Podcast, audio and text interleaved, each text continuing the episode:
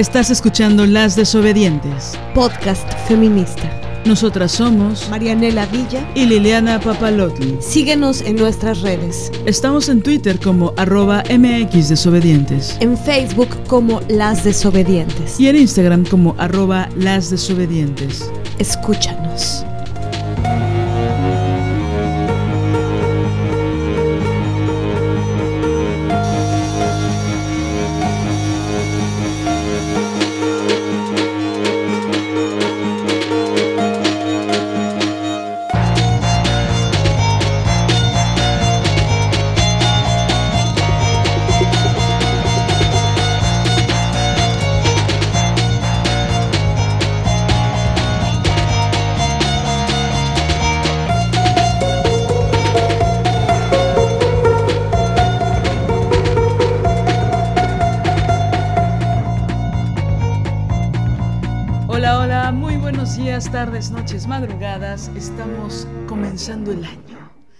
Estamos de regreso, las desobedientes. Yo soy Marianela Villa. Y yo soy Liliana Papalotl. ¿Cómo están, desobedientes? Hemos vuelto porque el año desobediente ha comenzado. no, no es que seamos chinas ni nada por el estilo, no es el año chino, no hay que comer nada, no voy a decir nada de qué comer. Pero bueno, qué exquisita es la comida china. Mientras más grasosa, más mejor. Más sabrosa. Más sabrosa. Más, mejor, como dicen en, en, la colonia donde, donde crecí. Bueno, eh, ¿cómo están desobedientes? Se dice, se cuenta, se rumora que ya nos extrañaban, que ya no soportaban la existencia sin esta hermosa voz. Y sin... Esta hermosa voz. Oigan, ¿cómo están? ¿Cómo están? Ahora sí estamos de vuelta con, con todo, con temas, con invitadas, con... Va a estar, este año ya se está poniendo cabrón. Ya sé que ya estamos en febrero, ya sé que vienen los tamalitos. Guárdenme un tamalito de piña si estás en la horrorosa Ciudad de México, guárdame uno de piñita. Y bueno, pues a darle, maestra Villa, porque este es otro año más en que le seguiré llamando maestra Villa. ¿Cómo está, maestra? Aparte de guapísima, obvio. Pues estoy muy bien, estoy muy contenta de comenzar este nuevo ciclo de desobediencia. En realidad ya extrañábamos mucho grabar, pero para ser totalmente honestas, estábamos ocupándonos en organizar la vida, en organizar los tiempos, en, bueno, como les comentamos en esta publicación que hicimos en, Instagram, ¿no? Em, en planear eh, las rutas hacia, hacia donde queremos dirigirnos y, bueno, esto justamente está mm, ligado con algunas de las cosas que queremos hablar en este episodio. Em, nos sentimos emocionadas, un poco como que mm, será un episodio que tocará un montón de cosas y un montón de, temas, que son los temas que nos han estado pues ocupado, nos han estado ocupando el pensamiento y, el sentir, ¿no? Em, venimos de, este cambio de año y, bueno, eso para nosotras, pues como bueno, para un montón de mujeres en el mundo, eh, significa, significa cosas, ¿no? Eh, y también significa cosas diferentes. Pero eh, yo en particular pienso que es una fecha que me, que me importa. Es una, es una fecha que me... pues no sé qué palabra decir, pero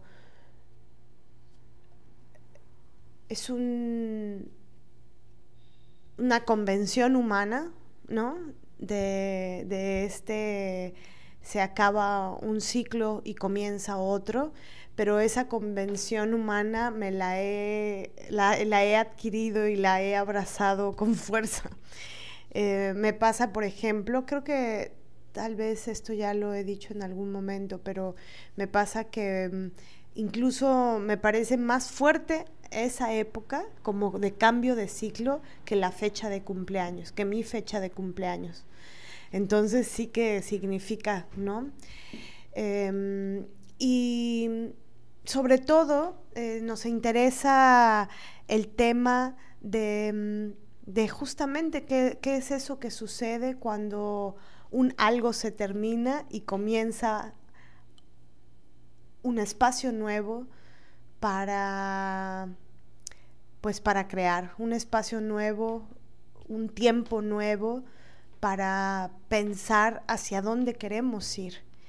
Y no solamente eso, sino buscar las formas de em, pues encaminarnos a eso, ¿no? De materializar eso que queremos. Sí, siempre los mm, algo maravilloso de los cierres de ciclo es que nos dan la posibilidad de un inicio de otro ciclo. Y eso a mí me da muchísimo alivio, ¿no? Que esto que mencionaba Marianela de, de estos caminos de organización, en realidad pareciera que no, pero muy fácilmente se vuelven, o muy rápidamente, no fácilmente, porque jamás es fácil, retiro lo dicho, sino muy rápidamente se vuelven existenciales. ¿no? Es decir, si hay un, lejos de lo que diga Santa Claus o, estas empresas ¿no? que aluden a los cierres de ciclo y los inicios y, y entonces, no, estoy hablando de, de que hay algunos silencios, ¿no? Que acaparan los finales de los ciclos y pienso particularmente en los finales de año. Y miren, acaba de llegar un camión de Coca-Cola, no, no es cierto, para patrocinar este momento, no, no es cierto. Y pienso que esos silencios justo de forma simbólica permiten pensamientos profundos, ¿no? De reflexión. Y pienso que a mí me dan hasta cierto momento la oportunidad de, de agradecer porque también hay muchos ciclos que se cierran y eso también es bueno, ¿no?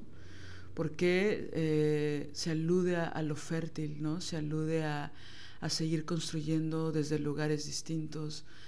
siento que me brindan otra posibilidad, cometiendo errores y aprendiendo muchísimo, ¿no? Yo pienso que casualmente entre comillas, este, el diciembre pasado cometí unos errores que me remitían a 10 años atrás, por ejemplo, ¿no? Y que era como mi propia vida diciéndome, no has aprendido la lección, ¿no? Y pienso que es algo que pues sí me inunda de tristeza, voy a ocupar esa palabra, pero también creo que alude a, a un aprendizaje, ¿no? Porque no es, no es que bajó Diosito y me lo dijo, ¿no? Soy yo misma la que me da el consejo diez años después, ¿no? Y que estaba como en un proceso de estarme negando ante la posibilidad de escuchar las señales, ¿no? Es decir, de escucharme a mí misma en las otras y viceversa, ¿no? Por así decirlo. Y como les decía, a unas compañeras hace poquito, o sea, ayer, que ellas sabes, saben quiénes son. Eh, porque es muy underground lo que estamos haciendo, es muy prohibido, pero bueno, no lo sabrán, pero bueno. Este, sí lo sabrán en algún momento, no sé cuándo, pero bueno. Em, estaba como muy renuente a, mirar, a observar las estrellas, a, a sentir en el cuerpo las señales, ¿no? Y pienso que muchas veces cuando una pierde el sentido o cuando una cree que perdió el sentido, afortunadamente hay otras que nos dan pistas o llaves maravillosas o nos abren la puerta para para recordarnos lo que somos, eso quiero decir. Y para recordarnos que todo ha valido la pena, en mayor o menor medida, ¿no? Y creo que pues eso se trata la vida, ¿no? Eso es. Entonces, es muy fuerte la, la, el peso que tiene, el, que tienen nosotras, si me permiten hablar en plural, los imaginarios. Por ejemplo, puede estar una en un laberinto, ¿no? Aparentemente sin salida, y el laberinto es nuestra mente. Y da vértigo y piensas que que estás respirando con mayor dificultad cada vez más y cada vez más y cada vez más. Y de repente alguien te tiende la mano. Y es resultado de acciones concretas, ¿no? De entregarse a la vida, ¿no? Alguna vez hace ya mucho tiempo les platicaba en, el podcast, pero en serio ya tiene bastante, de, una amiga que, le dio la COVID, muy fuerte, ¿no? Eh, cuando estaba el pico más alto y que empezó a tener complicaciones muy fuertes, ¿no? De respiratorias. Y estaba en un pueblo donde pues era difícil acceder a una clínica, ¿no? Y la cosa es que pues sí, hubo un par de días, tres, o, más bien un par de días o tal vez más, tres, cuatro días, donde pensó genuinamente que existía una gran posibilidad de que muriera. Y después de sentir el pánico pertinente a una situación así,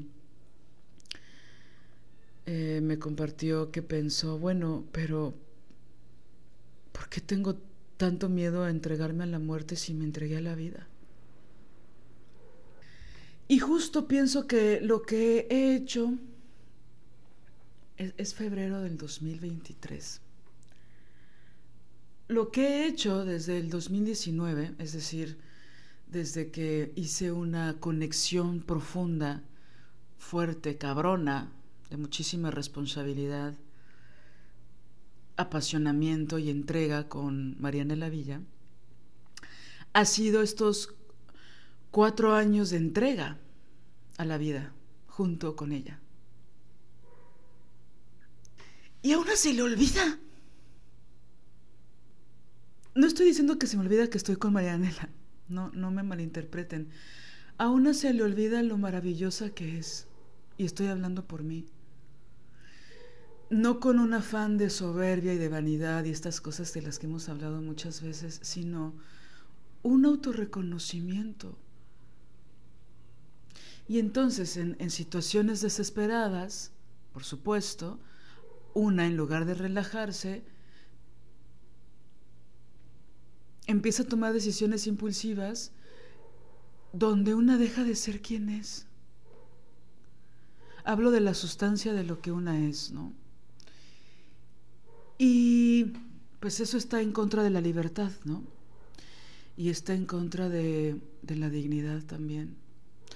Justo hace unos días pensaba que no se puede pensar en la libertad si no va absolutamente de la mano con la dignidad. Entonces pienso que en esos momentos sublimes donde te sientes libre, creo que la pregunta que habría que hacerse es si tienes una bota en el cuello. O por qué no te puedes sentir absolutamente libre. Y pienso, pienso yo ahora que está muy de la mano con la dignidad, ¿no? Y bueno, pues en ese, en ese camino es, es como, y en esta crisis importantísima, es como hemos agarrado el año, ¿no? Es decir, Marianela con otras perspectivas y con, otras, con otros puntos, con otros ejes. Pero bueno, he estado tomando decisiones últimamente que han ido en contra de mí misma, ¿no? Pensando que era todo lo contrario, pensando que eran positivas, ¿no? Y se los quiero compartir porque pienso que es la vorágine eh, imaginaria de un cierre de ciclo y, y la entrada hacia otro, ¿no? Y ahora que me siento ya más en mí, ahora que puedo escuchar mi voz de nuevo, pues es el momento idóneo para compartírselos, ¿no? para, para volver a escucharme de nuevo en este podcast y poder hablarles. Sí, quiero retomar la idea que, de la que estabas hablando, de que una se olvida de quién es y también una se olvida de lo que ha creado. Pienso que hay como una especie de mecanismo psíquico que, mm, que hace eso, ¿no? Que genera que una eh, se concentre en, en lo que no hay en lo que no está, en lo que no salió bien. O eh, esta, esta, voz cruel, ¿no? Este, que, mm, que machaca muchas veces. Em, o esta, una de estas voces interiores que a veces es cruel y que machaca, que dice, eh, no has logrado esto, no has logrado aquello. Pienso que Em, algo que pasa con los cierres de ciclo y los nuevos ciclos, ya sea fin de año o también pasa en los cumpleaños, ¿no? Eh, que por eso a veces suelen ser melancólicos, no para todo mundo, pero, pero sí, sí em, creo que puede suceder, ¿no? Eh, es que te empiezas a eso, a machacar eh, pensando en, todo lo que no está, en todo lo que lo que no has obtenido, todo lo que no has creado, em, y, que también em, vivimos una época muy, eh, pues, pueril con respecto a, a, que hay que, hay que engañar, hay que hacer un gran simulacro de una supuesta vida que se tiene. Y eso se propaga este, en las redes sociales, ¿no? Y pienso que también el capitalismo, este sistema, este mundo, eh, eh, esa es la gran la gran venta que nos hacen y que compramos, ¿no? De que, de que hay que ser unas triunfadoras, de que hay que, hay que alcanzar la cima de quién sabe qué, pero hay que alcanzar la cima. ¿no?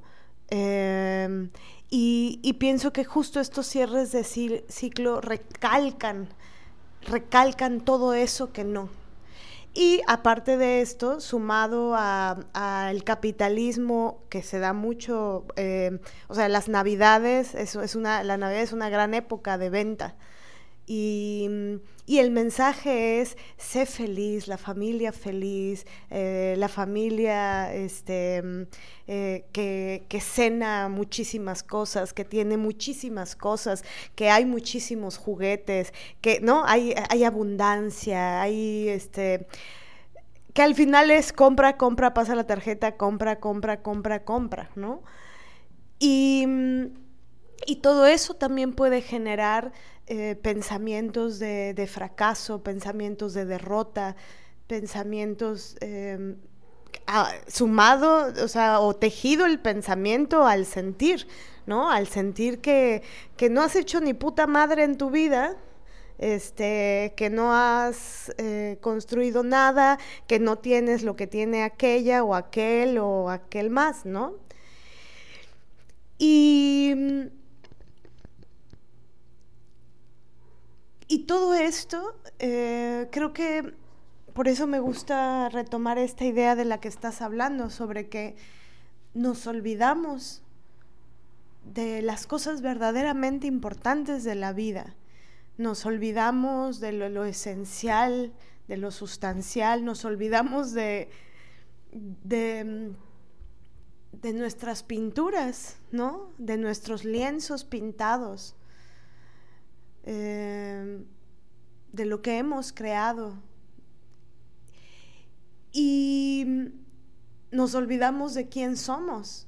Y por eso la voz esta puede ser tan dura, tan cruel.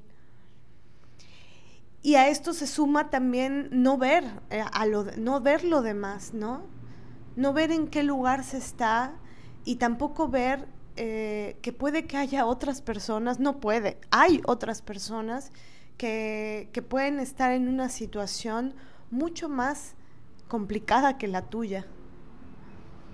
Entonces, bueno, todo esto se vuelve como una especie de, mm, bola de nieve que, a veces te puede eh, enterrar, ¿no? Y, y bueno, pienso que son espejismos, em, espejismos que, nos distraen, eh, espejismos que nos entristecen y, que hay que buscar las maneras más creativas de, darle la vuelta a eso. Y, también como de lograr una especie de, constancia en ese lograr darle la vuelta. No sé, a veces me pasa que supongo que tiene que ver con la seriación inconsciente, ¿no? Que un día sucede algo, un día logro darle la vuelta a algo y todo como que se eh, lo comprendo o se ilumina o logro acomodar lo que normalmente no logro acomodar interno y, y entonces digo, perfecto, ya estoy aquí, ahora mañana lo voy a repetir, ¿no? Mañana y a veces me dura un día, dos días, tres días, pero luego viene un cuarto día en el cual como si olvidara eso como si se fuera, como si se me esfumara y tuviera que hacer un esfuerzo de qué era, cómo era, cómo fue que logré estar, entender esto, sentirme diferente y luego vuelve, porque justo es una seriación, ¿no? Y luego otra vez vuelve, pero luego se va. no sé, digo, esto es un poco más abstracto, pero... Em, pienso que también por eso las elaboraciones creativas son importantes y volver a, ellas, es decir, por ejemplo, escribir, y volver a aquello que escribimos, retomarse, te recuerda. Y a todas nos ha pasado de seguro, ¿no? Que de pronto escribimos algo, tres días, cuatro días después los leemos, lo leemos y es como, ¿quién escribió esto? Como si hubiera un poco una distancia entre aquella que escribió ese día y la que ahora lo lee. Pero es esa lectura de esa elaboración creativa te recuerda. Por eso es tan importante elaborar, poner afuera. Sí, absolutamente, absolutamente, ¿no? La sacar eh, todo lo que nos colma, ¿no? Estar ahí con reescribiendo, reescribiendo, insistiendo, insistiendo, insistiendo, insistiendo, ¿no?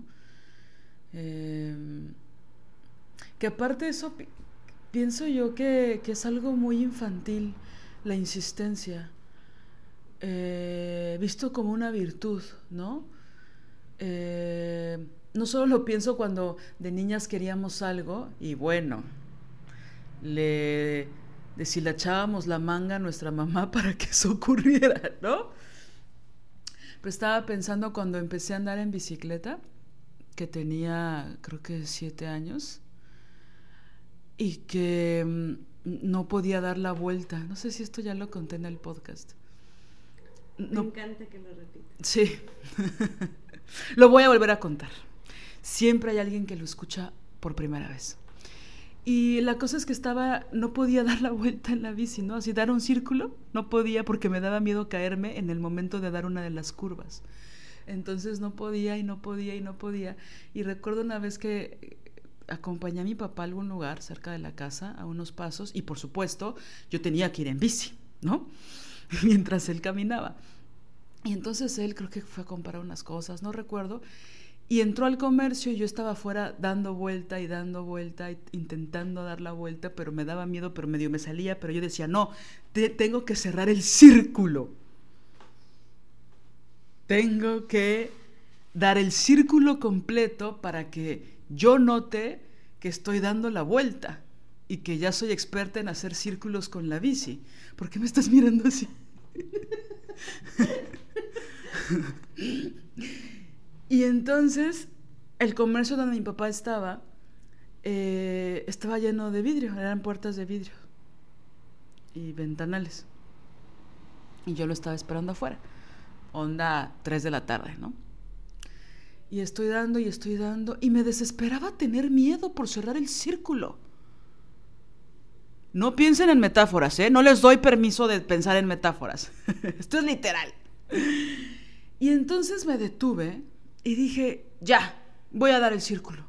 Si me tengo que caer, me caigo y me levanto y ya, ¿no? Con mi bicicleta roja, imagínense. Y dije, voy a tomar un poquito de vuelo. Tal vez lo que necesito es vuelo para poder cerrar el círculo. No, mi sabiduría a los siete años cabrona, ¿eh? A los 38 no tanto, pero a los siete te cagas. Bueno, entonces ahí voy. Tomé un poquito de vuelo, leve, ¿no? Y dije, voy a dar el círculo afuera del, del comercio, ¿no? Obviamente no tenía permiso de irme más lejos porque, ¿no? Porque niña. Porque siete años. Porque siete años, por supuesto. Tomo vuelo, empiezo a, a dar por fin, ¿no? Iba ya a cerrar el círculo, me empiezo a desconcentrar, no sé qué pasa, el caso es que choco contra la puerta de vidrio, me doy en la puritita madre, si me permiten la expresión, me caigo, o sea, fue una caída súper aparatosa, me dio miedo de romper el vidrio, pensé que se iba a romper, afortunadamente no se rompió. O sea, digamos que mi intención era evitar una caída aparatosa y por supuesto que ocurrió. ¿no? Y no me lastimé, pero fue muy aparatoso. Mi papá salió así de, ah, ¿no? Había pasado, estaban pasando personas y entonces todo el mundo se sacó de onda porque fue muy aparatoso. No sé qué ocurrió. Y después de eso ya pude dar las vueltas. Entiéndanlo como lo quieran entender. Así acabamos el episodio. Muchísimas gracias por escuchar, ¿es cierto? ¿Me explico? Entonces, es duro, ¿no? O sea, la intención de cerrar el círculo. No quería cerrarlo. O sea, yo pienso que quería. Si ya me voy a dar en la madre, pues me lo doy ya y, sigo con mi vida, ¿no? O sea, es como esta cosa de no puedo dar el salto porque me voy a caer, entonces ya me caigo y ya seguimos. ¿no? Todo mundo es como cuando, cuando, te, cuando le dicen a las mamás, no le digas que se va a caer porque se va a terminar cayendo, pero pues la mamá está en pánico porque le da miedo que su cría se caiga, ¿no? Entonces en lugar de decirle, hija, cuídate, hay probabilidad de que te caigas, y estas cosas sofisticadas teóricas que suenan perfectamente increíbles en los libros y que en la realidad pues no suenan a pura mierda, bueno, entonces, en lugar de decir, hija, hay una probabilidad de que te caigas, ten mucho cuidado al dar tu paso, porque así como puedes caer, puedes no caer, ¿no? Entonces, lo que regularmente las mamás dicen es, te vas a caer, ¿no? y, te... y, te... caes. Uh -huh. No cumples con la orden, de alguna forma. Pero bueno, es como que un poco la idea era esa, ¿no? De, me voy a dar el golpe, entonces me lo doy y ya continúo. Cuando pude haber pensado, no tengo por qué darme el golpe. Pero bueno, de lo que quiero hablar aquí, para, por eso conté esa anécdota, es de la insistencia. De insistir, insistir, insistir cuando, cuando eres niña es algo que está en ti, porque quieres lograr un objetivo, entonces tienes que insistir. ¿No? Es algo que quiero el helado, insistir, insistir, insistir. Quiero ir al parque, insistir, insistir. No quiero hacer la tarea, insistir, insistir. Quiero ver la tele, insistir, insistir. O ahora quiero ver el iPad, insistir, insistir, insistir. ¿No? Insistes, insistes, insistes. Y si no lloras, ¿no? Bueno, que también es una forma de insistir, de presionar, de manipular, de chantajear. Bueno, entonces, ¿por qué se nos olvida eso? Que cuando queremos algo, hay que insistir e insistir e insistir. Me encanta esto que dices porque es eh, súper fuerte en realidad, ¿no? Que una tiene un ímpetu de sus propios deseos, de sus propios objetivos, y el primer día estás bien, el segundo, bien, bien, bien, bien, bien, bien, el tercero no tan bien, pero bueno, terminaste el día bien. El cuarto, no puedes más. Y a lo mejor me estoy extendiendo mucho, ¿no? Entonces, insistir en eso. Escribir y reescribir, insistir en eso. ¿Cómo puedes seguir insistiendo, ¿no? Con lo que más sueñas, ¿no? Lo que les hablaba hace un ratito era eso, que hay veces que una esto se vuelve muy ontológico porque una ha insistido mucho tiempo y de repente como que llega un momento en que miras atrás y no sabes si lo has logrado o si has logrado algo. Y entonces, no sé, estás un martes viendo el techo, pensando en el techo, ¿no? arriba de tu cama y estás pensando en si todo ha valido la pena. A profundidad. No con tristeza, simplemente como en un continuum de la crisis, ¿no? ¿Esto ha valido? No sé, ¿me perdí? ¿Me encontré? Y lo que quiero decir es que se han permeado esas ideas, ¿no? Últimamente. Se han extendido más de, lo que esperaba. Y entonces se mueven cosas, se mueven los ríos, ¿no? Está todo en movimiento en realidad. No hay una pausa, ¿no? Ni siquiera el 31 de diciembre o el 1 de enero haces una pausa, todo está continuando, ¿no? Que voy a escribir un cuento de cómo recibí el año porque es muy chistoso, pero ese es otro podcast. Pero track, track, track, todo se está moviendo, ¿no? Entonces te estás viendo el techo, pensando a profundidad. ¿Sí se movió este año? ¿Sí, ¿Sí, ocurrieron cosas? ¿Sí me entregué? ¿Sí di? ¿Sí estoy viviendo?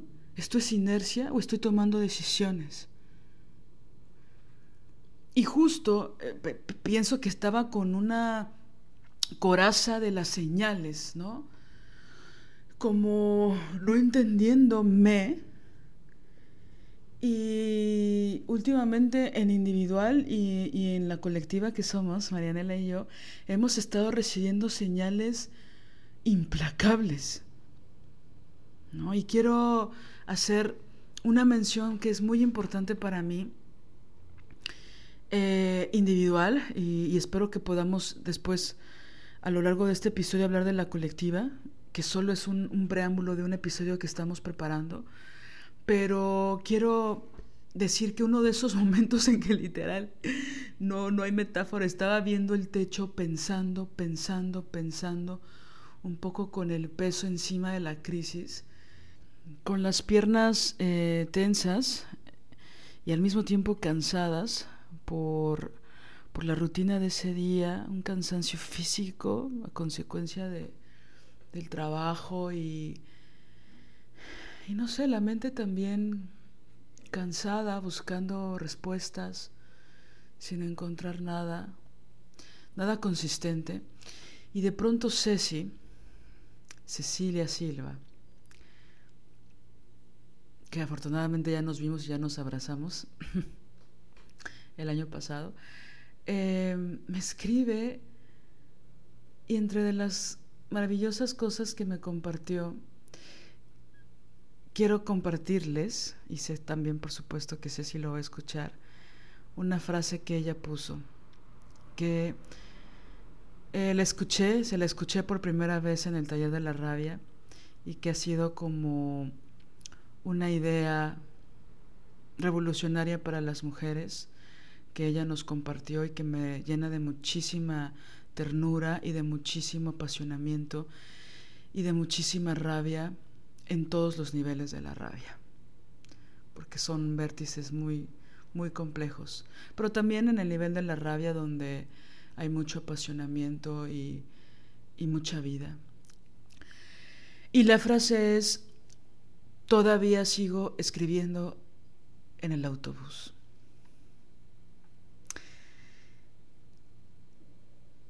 Y bueno, espero que, lo, bueno, seguramente lo, recordarán las compañeras que escucharon a Ceci diciendo esta frase, pero para mí em, es una puerta al universo. Me encanta mucho eh, hablar de las llaves, ¿no? Que son, que nos abren a otros espacios de nuestra mente y de nosotras mismas vamos encontrando pistas ¿no? que, que, acarician nuestros imaginarios y, y nuestras obsesiones más recurrentes. Y sin embargo, esta frase para mí no es una llave, es una puerta inmensa. Em, es la síntesis, ¿no? Dicho de otra forma, es como esas frases que te pones en la pared más cercana que tienes, como para recordar que muchas veces la vida sí tiene un sentido. Y eso da muchísimo vértigo y plenitud al mismo tiempo. Eso es lo que estoy sintiendo ahora. No, no es tristeza, es, es como tanta alegría desbordada que es como una especie de plenitud. Es como cuando ya sabes qué quieres hacer en tu vida y te da muchísimo miedo que todo se logre. Pero bueno, regresando al punto, o sea, siento demasiado, pero no... Es como cuando te quedas genuinamente sin palabras de, porque sientes tanto. Pero esto para mí es una síntesis porque habla de la insistencia de, de Cecilia en seguir escribiendo, de insistir, de si no puedo tener un espacio eh, súper conservador y, y, súper concreto y, y súper cliché de lo que debiera, entre comillas, ser un espacio de creación y de escritura, escribo donde puedo, porque necesito hacerlo, porque es una necesidad primaria, sustancial, es apasionante, porque a veces muchas, muchas mujeres de todo el mundo solo pueden escribir en el camión, con una mano agarrando el tubo para no caerse y el otro con la pluma y otra parte del cuerpo, el codo, sosteniendo la libreta, ¿me explico? Es la síntesis que es literal, es, me parece bellísima y fuerte, por eso me da rabia, porque hay mucha gente, y cuando digo gente me refiero a muchos hombres que tienen y por supuesto sé que muchos no, pero sé que muchos sí tienen esa posibilidad de hacerlo mucho más que las mujeres. Pero no voy a hablar de eso, sino de esta insistencia en Cecilia en sigo escribiendo en el camión, porque para mí es un pacto tácito que hicimos en un taller, insistir, porque nuestra voz es importante. Y si el espacio de de esa creación es involuntariamente colectiva porque se hace en un camión, ¿no? Porque se insiste en esos trayectos de las ciudades, pues hay que hacerlo ahí. Hay que insistir ahí también. Y ahí yo veo muchísima poesía y muchísimo amor. Y me conmueve, ¿no?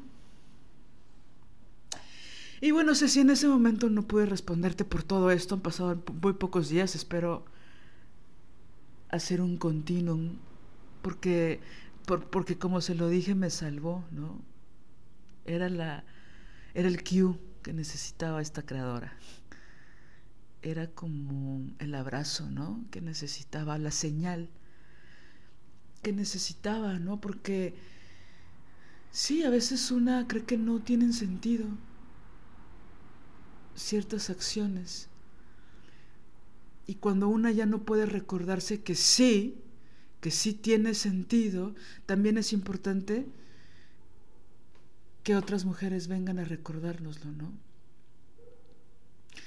También esto no significa que, que no haya otras mujeres que hayan venido a decirlo de forma muy clara y, muy cercana, ¿no? Entonces, no, no quiero para nada eh, dejar de, pensar o de, de expresar ¿no? todo lo que, lo que recibimos, ¿no? sobre todo también en este cierre de año como que, y, y en esta pausa que hemos hecho, muchas mujeres muy amorosamente nos han escrito, ¿no? Para, para darnos aliento, para compartirnos cosas, para, para preguntarnos, para, ¿no? solo estoy hablando de ese momento, ¿no? En el que sentía que ya no había ventanas suficientes y de repente una puerta inmensa se abrió. Eso no significa que las palabras de, de Rosy, ¿no? Y de Hilda, y de Elia, y de Isis, y de Viviana, y de Daniela Cato, y de muchísimas mujeres, de Neus, de María Ignacia, es decir, de, de Ana, de muchísimas mujeres, ¿no? Es decir, es difícil, ¿no? Por más que hemos intentado hacer como una lista, no queremos que nadie quede fuera, ¿no? Pero, pero saben a quiénes me refiero. es decir, han sido muchísimas, muchísimas las mujeres que nos han escrito. Y no quiero hacer ninguna comparación, ¿no? Simplemente estoy hablando de este momento que fue bellísimo. por estos pactos que se pueden hacer de creación entre mujeres. Porque como le he escuchado eh, bellísimamente decir a Marianela, este imaginario, ¿no? De que mientras una está escribiendo o mientras una está creando, hay otras mujeres que lo están haciendo al mismo tiempo. Y ese imaginario es bellísimo, ¿no? De una creación colectiva con objetivos particulares, personalísimos, pero que nos dan mucho aliento, ¿no? Entonces, pues quiero agradecerte muchísimo, Ceci, por, por, por insistir y por darme esta pista extraordinaria y por compartírmelo, ¿no? Entonces, bueno. Un poco esa es la, la tónica, ¿no? Queremos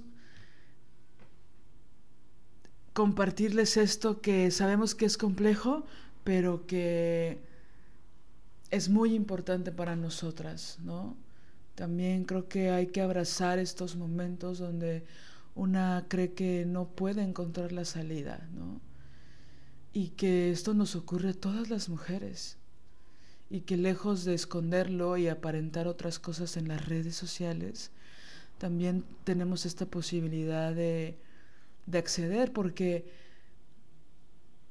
luego una se siente muy mal, ¿no? De que cree que solo una está viviendo por momentos complejos, ¿no?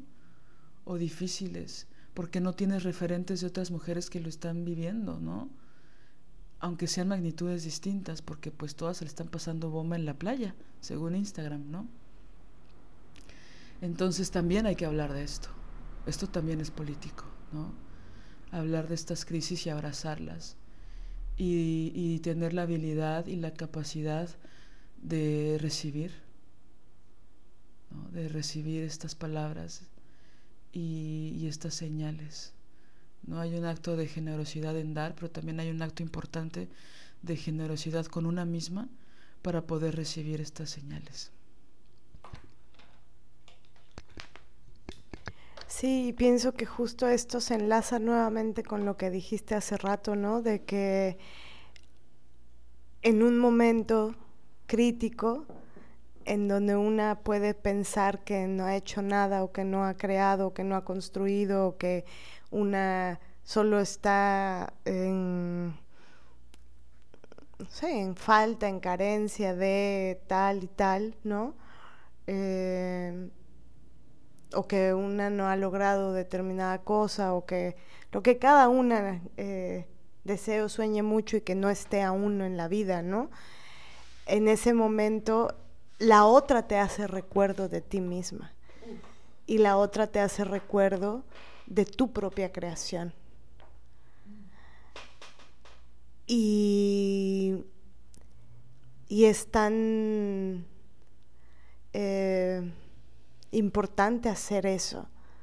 Es, importante darlo y, es importante recibirlo. Y es importante cultivar el, el hacerle recuerdo a la otra eh, de quién es y lo que ha creado, ¿no? Y es muy bello, claro, cuando se recibe, es un bálsamo siempre, es un eh, sanador, ¿no? Te, eso, te, te salva, te rescata. Y bueno, em,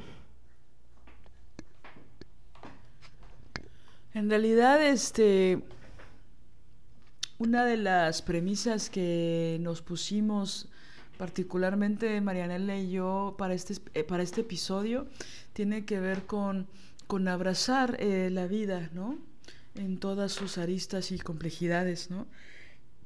Entonces, eh, la verdad es que, como le decía a Isis, está saliendo el sol eh, de formas inimaginables y se están abriendo ¿no? las nubes eh, de una forma simbólica y maravillosa. Y creo que que también, insisto, ¿no? con la clave de la insistencia, sobre todo cuando no encontramos las respuestas, insistir en las preguntas y aceptar estas señales de vida, ¿no? que son resultado de, de ir accionando, construyendo, creando, poniendo semillas en donde se pueda, ¿no? Escondiendo las, las nueces donde se pueda, como las ardillas, ¿no? Que después provocan árboles inmensos. Entonces, queremos darles una forma de aliento, porque sabemos que cerrar y comenzar ciclos es complejo, es difícil, pero queremos decirles que estamos juntas, vamos juntas, vamos comenzando los ciclos juntas, todas, ¿no? Vamos haciéndolo, vamos eh, insistiendo en la vida, insistiendo en mejorar nuestra forma de vida, insistiendo en, en que tenemos muchas más posibilidades de las que a veces nuestro imaginario nos propone o nos ofrece. Hay que, hay que provocar esa insistencia, ¿no? Sí, también pienso que esto está relacionado con, con un tema que es todo un tabú eh, y, particularmente para las mujeres, que, que es el tema de ¿qué hacemos para ganarnos la vida? Es bien fuerte la frase, porque la frase es así, ¿no? ¿Qué haces para ganarte la vida? Es decir, el tema de la economía, el tema de qué acciones haces para ganarte unos pesos para entonces vivir o sobrevivir. Em, y es un temonón porque em, porque aparte nos enseñan a silenciar ese tema, porque justo la cultura del, famosismo y la cultura del triunfador, del, del éxito, de llega a la cima, de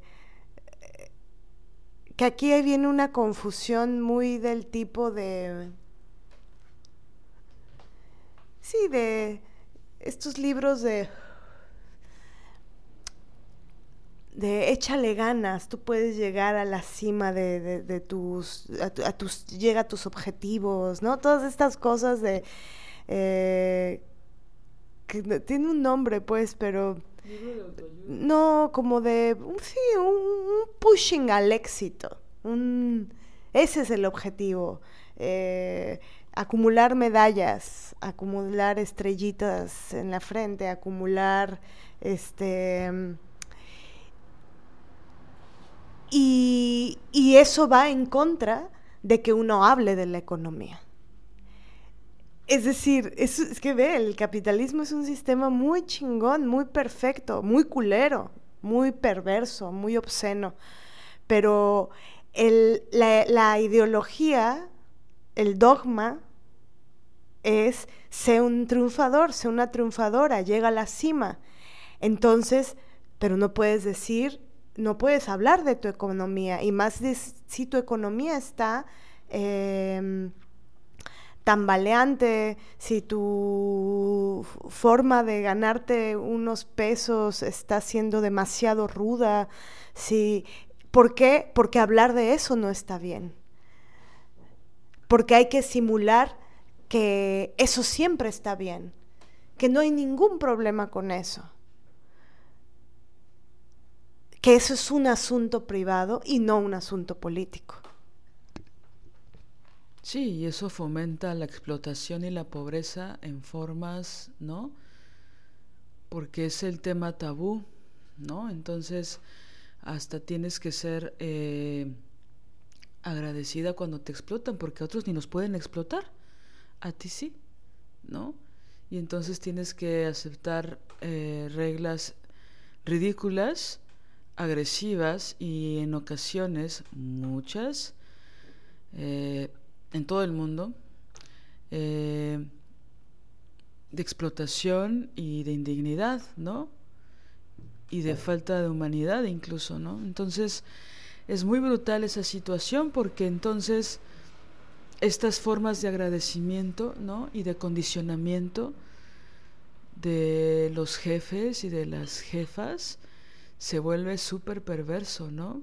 Sobre todo cuando conocen eh, pues la precariedad en la que el mundo vive y después de la pandemia, ¿no? Ha habido como un silencio, ¿no? Como si la pandemia no hubiera existido, como si no hubieran caído las bolsas de todo el mundo, como si no hubieran cerrado millones de negocios en el mundo, millones de profesionistas eh, y de gente que hace los oficios absolutamente precarizados, ¿no? Cineastas atropellados eh, en la viga porque estaban repartiendo eh, un paquete de Didi, ¿no? O sea, es decir, nadie está hablando de eso. La pandemia no existió, la economía no se cayó. Vamos a fingir que todo sigue increíble, que todo de hecho está aún mejor.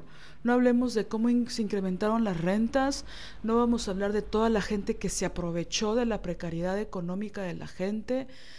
No vamos a hablar de eso, ¿no? Vamos a hablar de que ya todo está genial, ya todo está maravilloso y que los pobres son pobres porque quieren, ¿no? y que pues los pobres son pobres porque no se esfuerzan. Y la gente que no quiere trabajar y la gente huevona pues siempre es pobre. Y estos mitos de mierda, clasistas,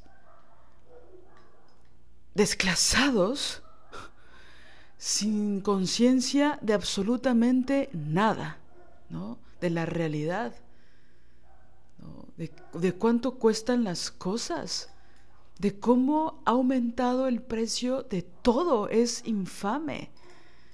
Y no se puede hablar de quién está dominando ya todos los negocios, no solo ese que les deja millones y millones de dólares, sino todos los, todas las industrias agropecuarias absolutamente cooptadas, secuestradas por esa gente. Con el gobierno eh, limpiándoles las botas con la lengua, ¿no? Entonces, uff, pero no hay que hablar de eso. Tú tienes que poner tu foto maravillosa, si se puede hipersexualizada, mucho mejor. Si se puede que el que te fotografíe sea, se llame conejo o oso o lo que sea, o ratón, pues maravilloso, ¿no?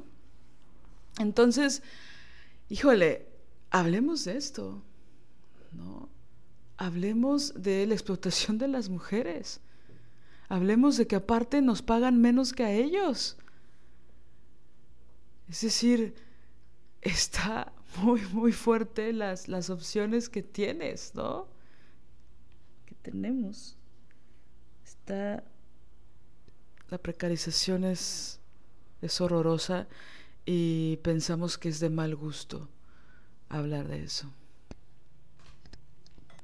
Sí, la gran pregunta de cómo le hiciste para comer en el tiempo de la pandemia, ¿no? Ay, pero ya pasó. Ay, ya. Ay, ya todo está abierto. ¿No? Y, también la, la, importancia de la conciencia social, política, de, de lo que significa haber estado en pandemia eh, teniendo un sueldo, tener una posibilidad económica, o la pandemia para quienes no tenían nada, ¿no? O sea, ese, el, el, mundo de unos, el mundo de unas y el mundo de otras, con relación a lo económico, y lo económico tiene que ver con la vida. Pero nos dicen que no hablemos de eso, porque vamos a simular, ¿no? Hay que blanquearse suficiente para que se exponga que no hay carencia, que no hay precarización, que, que no hay sufrimiento por eso. Y nos enseñan a eso, a, simular, nos enseñan a, no hablar. Y, este silencio con respecto a la vida, la economía, la autonomía, este silencio con respecto a, esto es gravísimo, porque entonces, por eso la gente se suicida en estas fechas, ¿no? Porque entonces el famoseo planetario está encaminado a decir, uy, la maravilla, en la maravilla, ¿no? Entonces, Em, también queríamos empezar a abrir este tema, por eso lo estamos sacando el día de hoy. Y este no será, eh, no serán las únicas menciones que hacemos sobre eso, pero sí pensamos ya muy urgente eh, la necesidad de expresar eh, que mm, el cómo nos ganamos los pesos para vivir es un tema político, es un tema que tiene que ver con la libertad de las mujeres o con la falta de libertad. Y, la importancia de hacer conciencia, eh, conciencia social de principio, que eso es vital porque te ubica, te ubica a ti en lo real, en la realidad, y también em, eso, mirar, mirar aquellos trabajos, por ejemplo, tan brutales, ¿no? Estos trabajos durísimos que son totalmente invisibles. ¿Quién recoge la basura? ¿Quién limpia el metro? ¿Quién lava los baños? ¿Quién pone las manos dónde? ¿Dónde pongo mis manos para ganarme los pesos? ¿Dónde están las manos de ellos? ¿Dónde están nuestras manos? ¿Qué tanto ponemos las manos en la tarja en, o le pagamos a alguien para que ponga las manos en la tarja?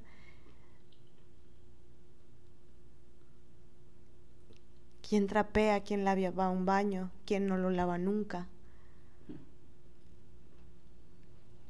quién cobra, quién no cobra, quién tiene un sueldo, quién no lo tiene.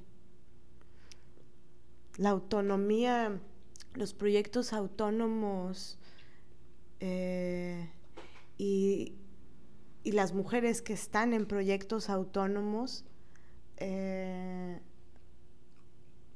pues es una revolución, pero también es una batalla, ¿no? Em, y también hay que hablar de esas batallas, eh, de lo que uno batalla, como dice mi abuelita, ¿no? Batallo para hacer esto. Esa batalla, ese batallar. Eh, porque claro, cuando optas por la libertad y por la autonomía, eh, es importante, como lo digo siempre en el seminario, ¿no? El la importancia de la no romantización de nada, incluso del camino, de ese camino, el camino de la libertad en un mundo como este. Claro, el camino de la libertad siempre será mejor que cualquier otro camino, pero ¿cómo hacemos para enfrentar haber elegido ser valientes, haber elegido ser desobedientes, haber elegido eh, crear tu libertad en la medida de lo posible, eh, ¿qué significa? ¿Qué, ¿Qué, cosas te deja en la vida? Y sin, la roma, sin quitando lo romántico, bueno, también hay temas rudos, como este del que estamos hablando.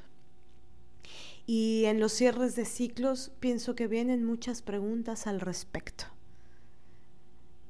y tal vez a veces alguien o una se encuentra bien en determinado momento y una piensa que lo bien siempre permanecerá, ¿no?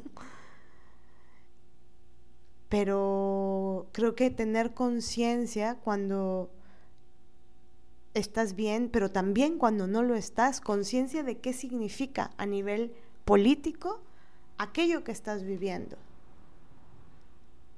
Eso le da una dimensión eh, importantísima que te saca del orden de la culpa, ¿no? De decir, yo estoy aquí porque no soy porque soy floja, yo estoy aquí porque no trabajo, yo estoy aquí porque fui demasiado desobediente, yo estoy aquí porque este, abrí la boca y, dije que no, yo estoy aquí porque renuncié. Y, ahí es cabrón. Claro, la sociedad misógina se encarga de que tú luego te sientas culpable por tu rebeldía, por tu desobediencia, por tu libertad. Es parte del mecanismo de control.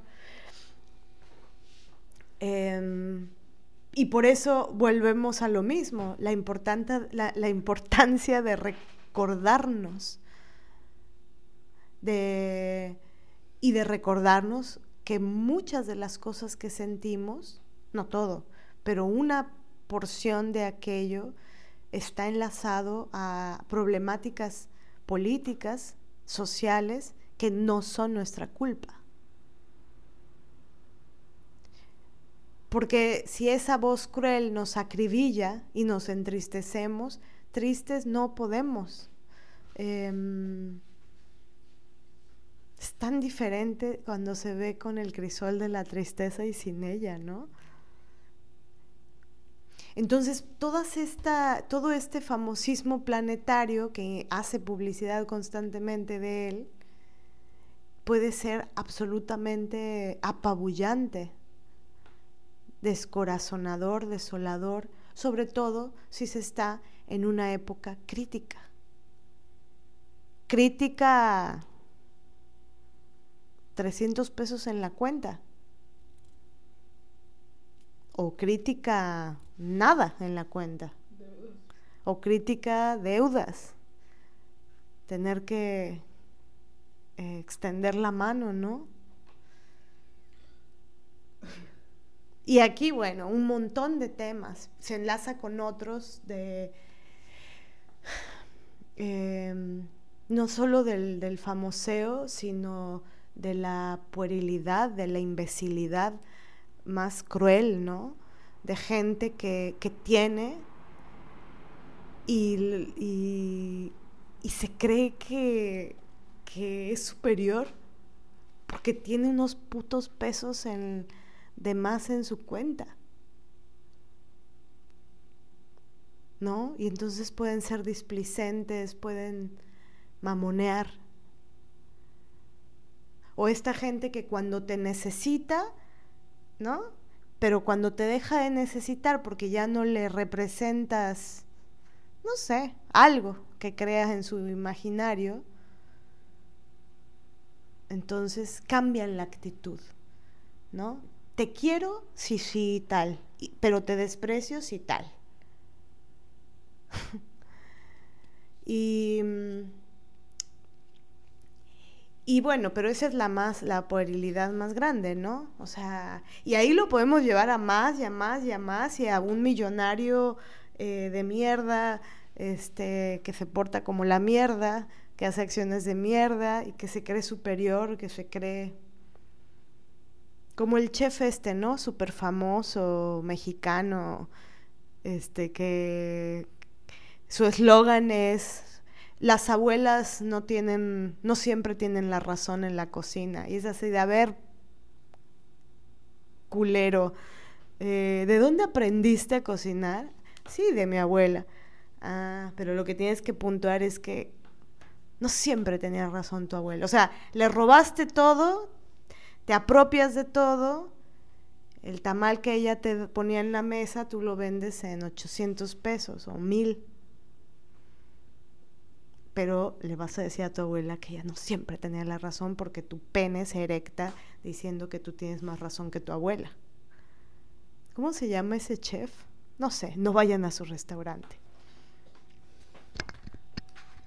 Y no, no voy a decir el nombre, pero es está de moda, es el restaurante más caro de la Ciudad de México, y van los artistas y los extranjeros y, y empieza con P y es una mierda y no vayan y es un misógino el dueño.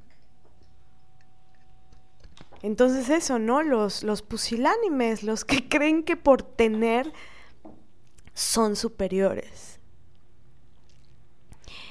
Pero una siempre puede tener una parte pusilánime en sí y por eso que sí que está bueno siempre revisárselo, ¿no? Decir, porque un, si esto el, que es el problema planetario con respecto a la misoginia y el machismo, que al final es eso y por eso es tan eh, pueril, o sea, se creen superiores, ellos se creen superiores, entonces por eso pueden hacer esto, esto, esto y aquello. Ahora, eso también se puede trasladar a otros lugares y es un gran problema. Este país se cree superior al otro, entonces lo, lo masacro porque yo soy más de este color y tú eres más de aquel. O porque creo que por cómo eres, eres un peligro para mí, ¿no? El racismo es eso, ¿no? Quien se cree superior porque es blanco,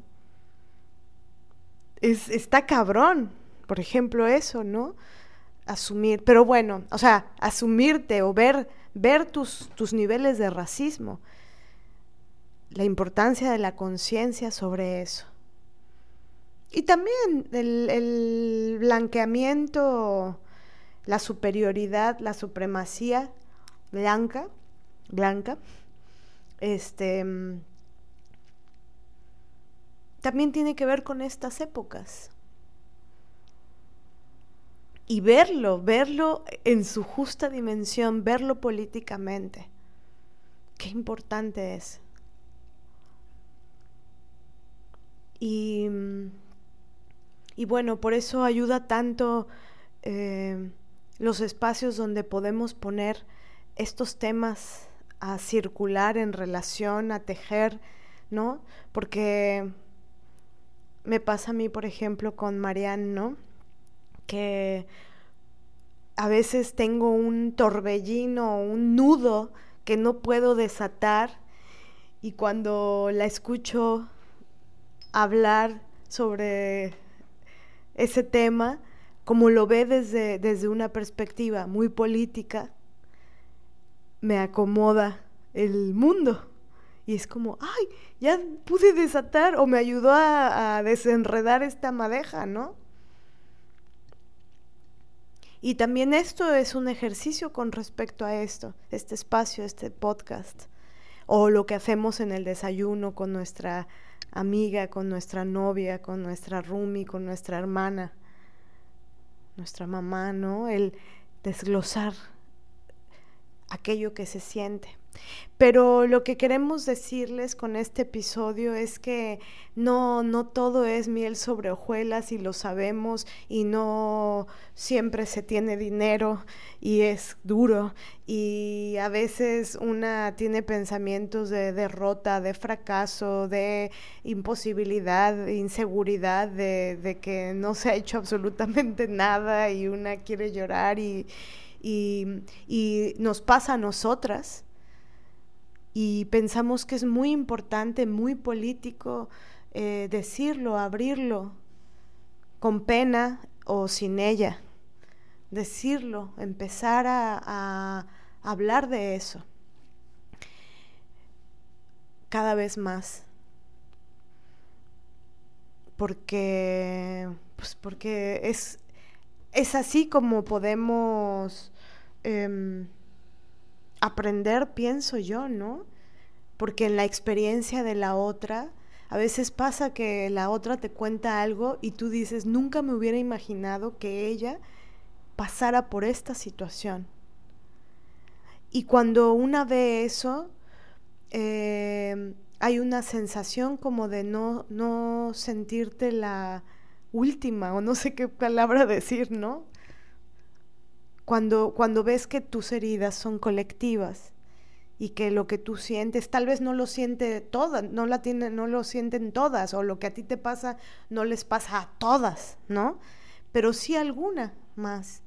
Y desde su experiencia, desde su vivencia, y aquí entra también, bueno, desde su experiencia y su vivencia, te, mm, eh, también te rescatan, ¿no? Cuando te dicen, yo también he sentido eso, yo también he estado en esa situación.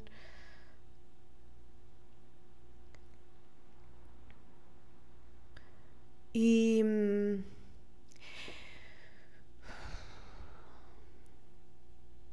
y recordarnos a nosotras mismas, hacer un acto de memoria con respecto a nosotras mismas. Y también con respecto el reconocimiento y la autoridad hacia nosotras mismas, ¿no? Em, reconocer, volver a conocer. Me gusta mucho esa idea, que el reconocimiento está ligado no al, a, la, a la medalla ego, ego, egofálica, egocéntrica, sino a, a la... Al, cuando tú me das un reconocimiento, me ayudas a volverme a conocer. Me reconozco vuelvo a ver quién soy. Por eso es importante. Por eso es vital, por eso es ontológico. Así es, es importantísimo ayudar a que la otra también se conozca, ¿no? Y de paso, y tal vez un poco antes, darnos un reconocimiento propio, ¿no? Volver a conocernos. Solo así podremos ver a la otra. ¿no?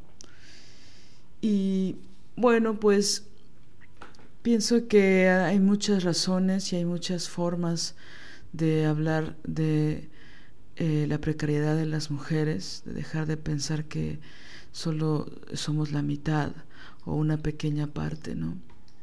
Sino en realidad eh, somos la gran mayoría, ¿no?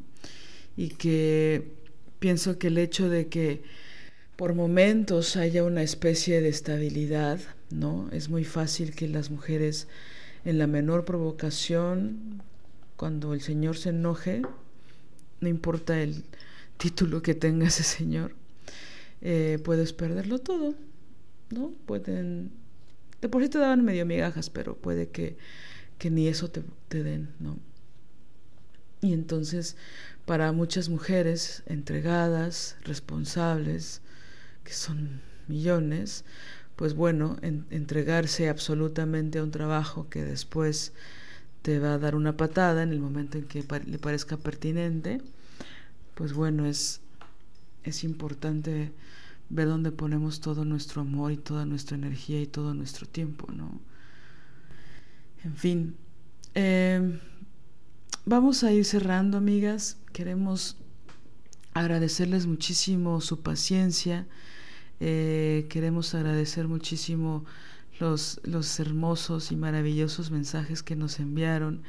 Siempre es maravilloso leerlas, eh, tratar de contestar sus dudas, tratar de intuir sus pensamientos también en el momento de que nos escriben. Y queremos agradecerles mucho. Eh, tenemos preparados varios episodios que pensamos que pueden dar eh, insisto en esa palabra hoy, señales, ¿no? Para ir encontrando otros caminos que nunca habíamos imaginado. Entonces, bueno, es importantísimo que sigan compartiendo este podcast, que sigan escuchándolo, que, le digan a su mejor amiga, así en secreto, la que nunca habla de feminismo, que le digan, acabo de encontrar un podcast donde hablan de algo que te acaba de pasar. Entonces, no digan la palabra con F, digan libertad. Y bueno, queremos en este mm, episodio recomendar eh, un taller maravilloso de una amiga nuestra que ustedes ya conocen porque ya la escucharon, una creación de Marianne Villaverde Y, bueno, queremos, queremos contarles sobre, sobre este taller.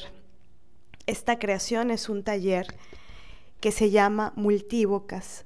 Es un taller de lectura y escritura en movimiento. Es un taller que tiene modalidad presencial y también modalidad virtual. Y bueno, les quiero pasar los números de contacto eh, para que, bueno, si ustedes están interesadas, tienen deseo, tiempo, eh, economía em, para solventar esto, sería eh, muy maravilloso.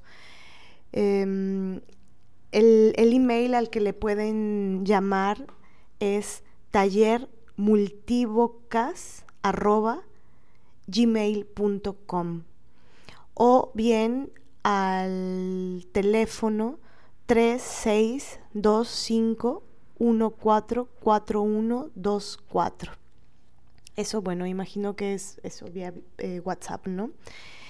El taller Multívocas de Marian Villaverde te invita a leer y reflexionar en diferentes textos de autoras, de prosa, poesía y ensayo.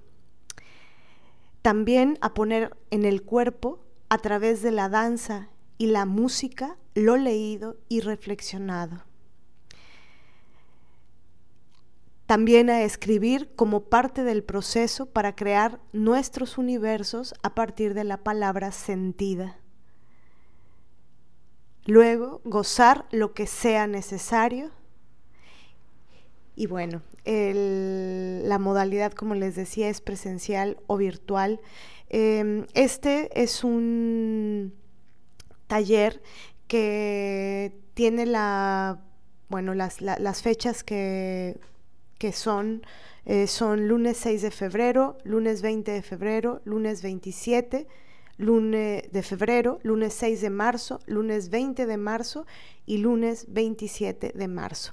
Pero bueno, para mayores detalles, especificidades eh, con respecto a mm, cómo sería el proceso de, inscripción, em, costos y demás, eh, bueno, ya directamente con, con. Ella es una mujer que, como ustedes ya lo saben, queremos, admiramos profundamente.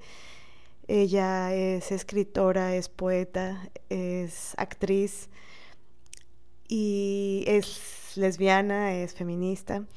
Entonces, bueno, em, ojalá, ojalá tengan tiempo, eh, espacio y posibilidades para, para acercarse al universo de creación que ha creado Marian Villaverde.